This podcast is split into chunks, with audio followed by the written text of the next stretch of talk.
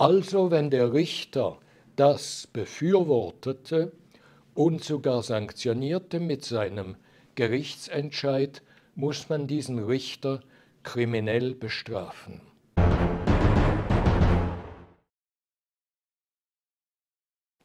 Liebe Zuschauerinnen und Zuschauer, es gibt ein entsetzliches Unwort. Das darf man nicht mal mehr sagen. Frieden. Frieden ist verfassungswidrig. Frieden ist entsetzlich. Frieden ist das Schlimmste, was es geben kann. Das wird uns von der Mainstream-Presse und von allen gesagt. Es gab doch zum Beispiel in Berlin eine Riesendemonstration von Personen, die gegen den Krieg waren. Das war vor einem halben Jahr oder vor einem Jahr. Das waren die Frau Wagenknecht, also eine Linkspolitikerin, und eine Feministin, eine ganz bekannte Feministin, Alice Schwarzer. Die haben diese Demonstration angeführt.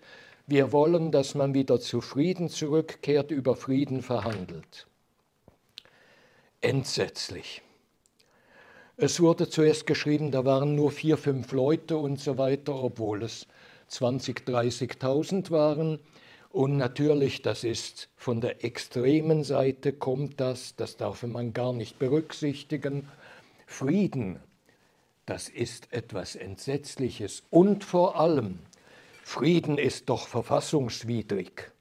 Wie kann man nur über Frieden reden, wenn wir so schön im Kriegsrausch sind und jetzt alle Waffen liefern, die die Ukraine zum Beispiel will, nicht nur zum Beispiel, sondern speziell. Also alle Waffen liefern, alles prima. Und das ist selbstverständlich gut. Waffen sind immer gut und Krieg ist immer gut. Hier von Frieden zu reden, das ist verfassungswidrig. Und kein Witz, das kam auch in der ganzen Beurteilung der AfD in Deutschland immer wieder vor. Das ist eine Partei, die sogar jetzt von Frieden spricht. Das ist verfassungswidrig, die muss man verbieten. Es hat sogar ein Vorstand von einer Seerettungsorganisation hat verlautbart, man müsse so vorgehen. Man müsse die AfD verbieten, man müsse den ganzen Vorstand einsperren und all denen, die die AfD wählen, müsse man das gesamte Vermögen beschlagnahmen. Vielleicht nicht ganz realistisch im Moment, aber wer weiß, wo wir noch hinkommen. Auf jeden Fall die Entsetzlichkeit des Friedens, die wurde da genug hervorgehoben. Als etwa der Sicherheitsrat die neue Session eröffnete, da haben doch viele ganz brutal über Russland geschimpft. Und ich versank vor Scham, als der schweizerische Botschafter oder die schweizerische Botschafterin dann hinstand und auch sagte, ganz, ganz schlimm und völkerrechtswidrig und entsetzlich, was da der Putin macht, der muss sofort aus dem Land raus. Das haben wir gesagt. Die Schweiz sagt, dass Putin raus, also musst du sofort raus und vorher kann es doch keine Friedensverhandlungen geben. Das war ungefähr die Eröffnungsrede der Schweiz, eines, Fried eines früher für Friedensförderung bekannten Staates, der den Vorsitz des Sicherheitsrats übernommen hat. Im gleichen Moment haben zwei Parteien für Frieden votiert. Das war der Vatikan Gut kann man sagen, ja, das sind ja die Religiösen, die reden immer von Frieden.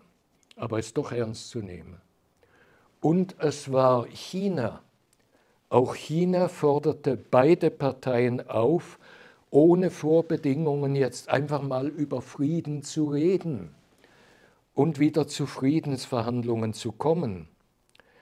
Früher war es eigentlich immer die Schweiz. Die Schweiz war ein neutraler Staat, die Schweiz war bekannt dafür, dass sie selbst zwischen schwer verfeindeten Parteien gute Dienste aufrechterhielt. Das heißt, dass schweizerische Diplomaten hin und her die Botschaften austauschten, zum einen gingen, zum anderen gingen und so mit der Zeit wieder Gespräche zustande kamen. Zuletzt war das noch der Fall sogar zwischen USA und Iran. Da hatte die Schweiz ein solches gute Dienstemandat. Auch das wurde mittlerweile aufgekündet. Die Schweiz ist nicht mehr in der Lage dazu, weil sie eben kein neutraler Staat mehr ist. Aber nachdem die Schweiz die ganzen Kriegsmaßnahmen Wirtschaftskriegsmaßnahmen übernommen hat, ist sie eben nicht mehr neutral. Und die Schweiz bemüht sich, alle paar Tage oder mindestens Wochen diplomatisch nochmal ganz klarzustellen, dass auf keinen Fall irgendwie über Frieden gesprochen werden darf. Das ist äh, sehr seltsam, ist aber leider Tatsache. Wenn ein Bundespräsident der Schweiz irgendwo spricht, dann wiederholt er nur Vorwürfe gegen Russland und da könne man natürlich nicht über Frieden reden, bevor alles das gelaufen ist. Liebe Zuschauerinnen und Zuschauer, über irgendetwas wird ja bei Friedensverhandlungen geredet.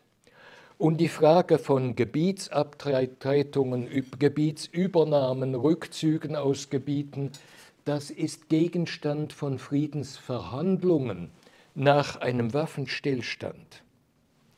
Wenn wir nun sagen, über Waffenstillstand und Frieden darf erst geredet werden, wenn alles schon tiptop geregelt ist und durch ist, dann ist das gelinde gesagt blödsinnig.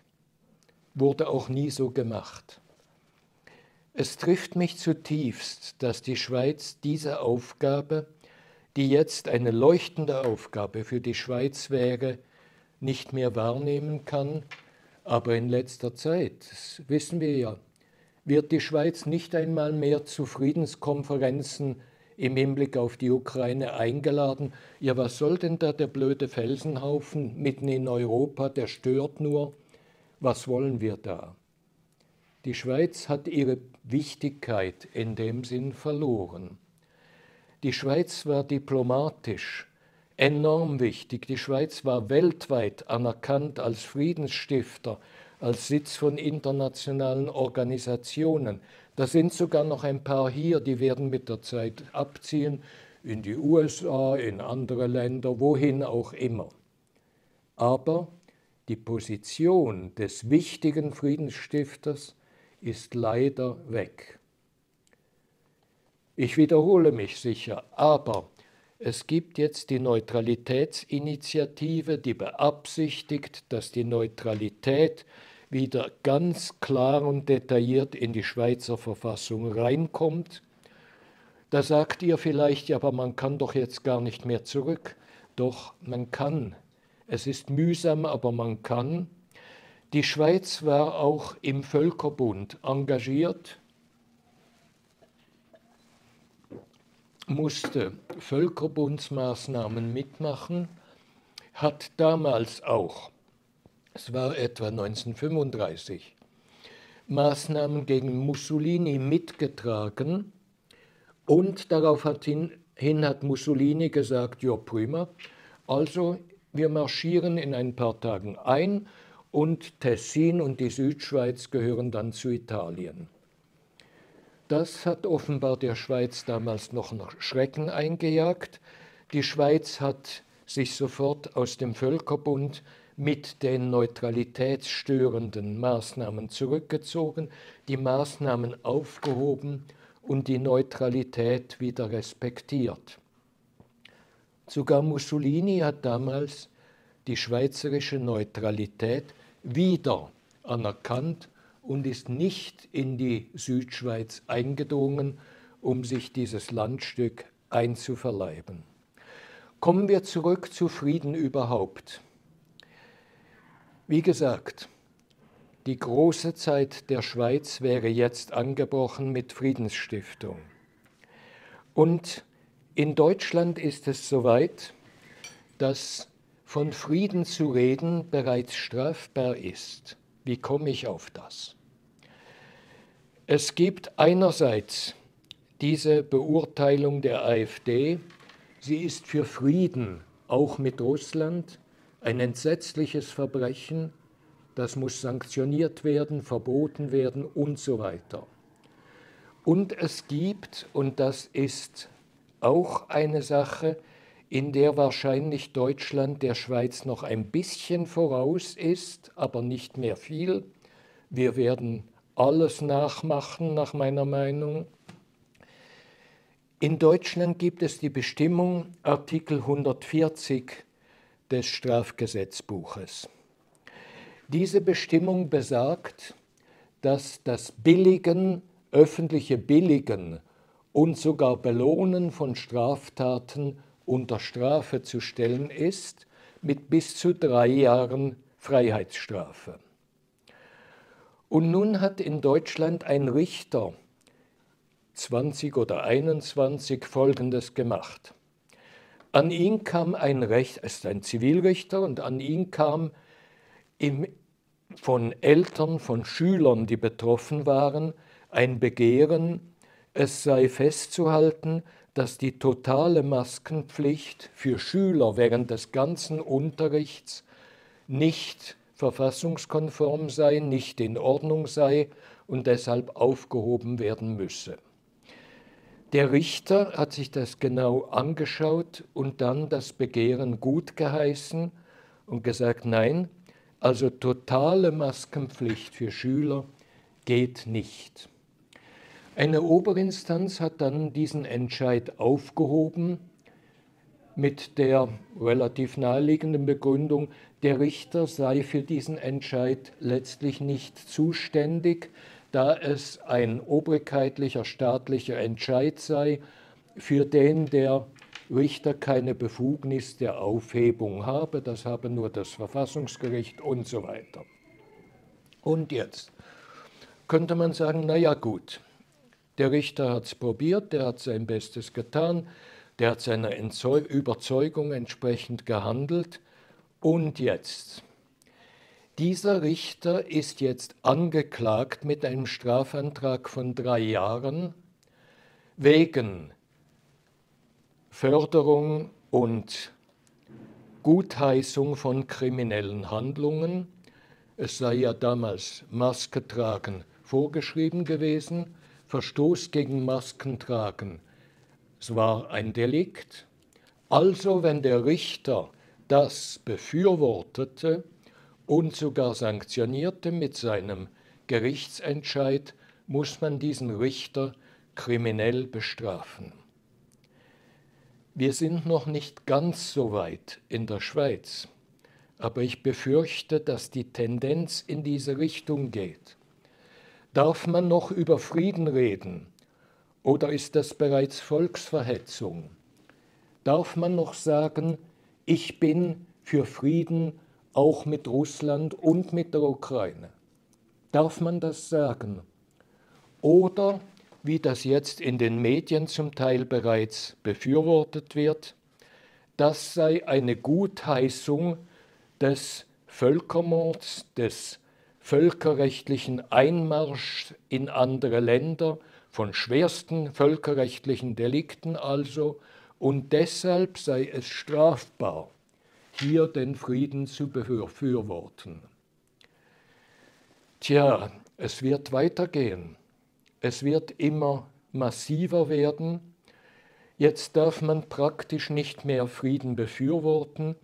Irgendwann darf man nicht mehr das Wort Frieden überhaupt benutzen. Und irgendwann, ohne natürlich es sei denn, die USA hätten das ausdrücklich erlaubt, und es ist einfach so, wenn man das dann tut, dann begeht man eine kriminelle Handlung, dann befürwortet man Völkermord, dann befürwortet man völkerrechtliche Verstöße und das ist kriminell. Es wird auch weitergehen. Mit der Zeit dürfen Häuser nicht mehr zum Frieden heißen oder Restaurants. Ein Restaurant zum Frieden, entsetzlich. Es müsste jetzt heißen, ein Restaurant zum toten Russen. Das wäre doch etwas für das deutsche Recht. Da jubiliert das deutsche Herz. Leider auch schon das Schweizer Herz. Ich hoffe, dass es nicht so weitergeht. Und ich hoffe, dass ihr gemerkt habt, dass diese letzten Bemerkungen von mir auch ironisch waren, aber mit bitterer Ironie. Alles für Frieden muss weg, es sei denn mit Genehmigung der USA. Das ist sozusagen ein Rechtfertigungsgrund, der dann ins Strafgesetzbuch aufgenommen werden muss. Alles andere geht nicht. Und wenn wir schon bei deutscher Justiz sind und bei deutschen Medien, dann ist noch eine Bemerkung angebracht. Ihr habt sicher gesehen, dass in deutschen Medien stand, und das wurde auch in der Schweiz übernommen, Konzentrationslageropfer seien entsetzt, dass die AfD in Deutschland bereits einen Stimmanteil von über 20 Prozent habe das sei schrecklich, das sei eine Rückkehr zum Nazitum. Da müsste man aber wissen, welche Fragen diesen sehr, sehr alten und Kriegsopfern, die viel Entsetzliches wahrscheinlich als Kind erlebt haben, gestellt wurden. Da kommt doch der Journalist und sagt, wie finden Sie das, Herr 95-jähriger Herr Kohn, dass in Deutschland die Nazis wieder um über 20 Prozent kommen. Herr Kohn wird große Augen machen und sagen, entsetzlich, wie kann das nur passieren? Dass aber die AfD und ihre Politiker nie auch nur irgendeinen Satz antisemitisch gesagt haben, das ist etwas, was eigentlich völlig nachweisbar und klar ist, da gibt es keine antisemitischen Reden, da gibt es keine antisemitischen sonstigen Taten. Die jüdische Bevölkerung von Deutschland muss vor ganz anderem Angst haben als vor der AfD. Die ist nicht antisemitisch. Aber die Regierung, die grün-rote Regierung, hat Hunderttausende ins Land geholt, denen schon als Kind beigebracht wurde, die Juden zu hassen, vernichtet die Juden, nur ein toter Jude ist ein guter Jude, schmeißt die Juden ins Meer. Und wisst ihr, wer diese Schulbücher finanziert? Die Schweizerische Entwicklungshilfe. Etwas zum Nachdenken. Ich danke euch fürs Zuhören.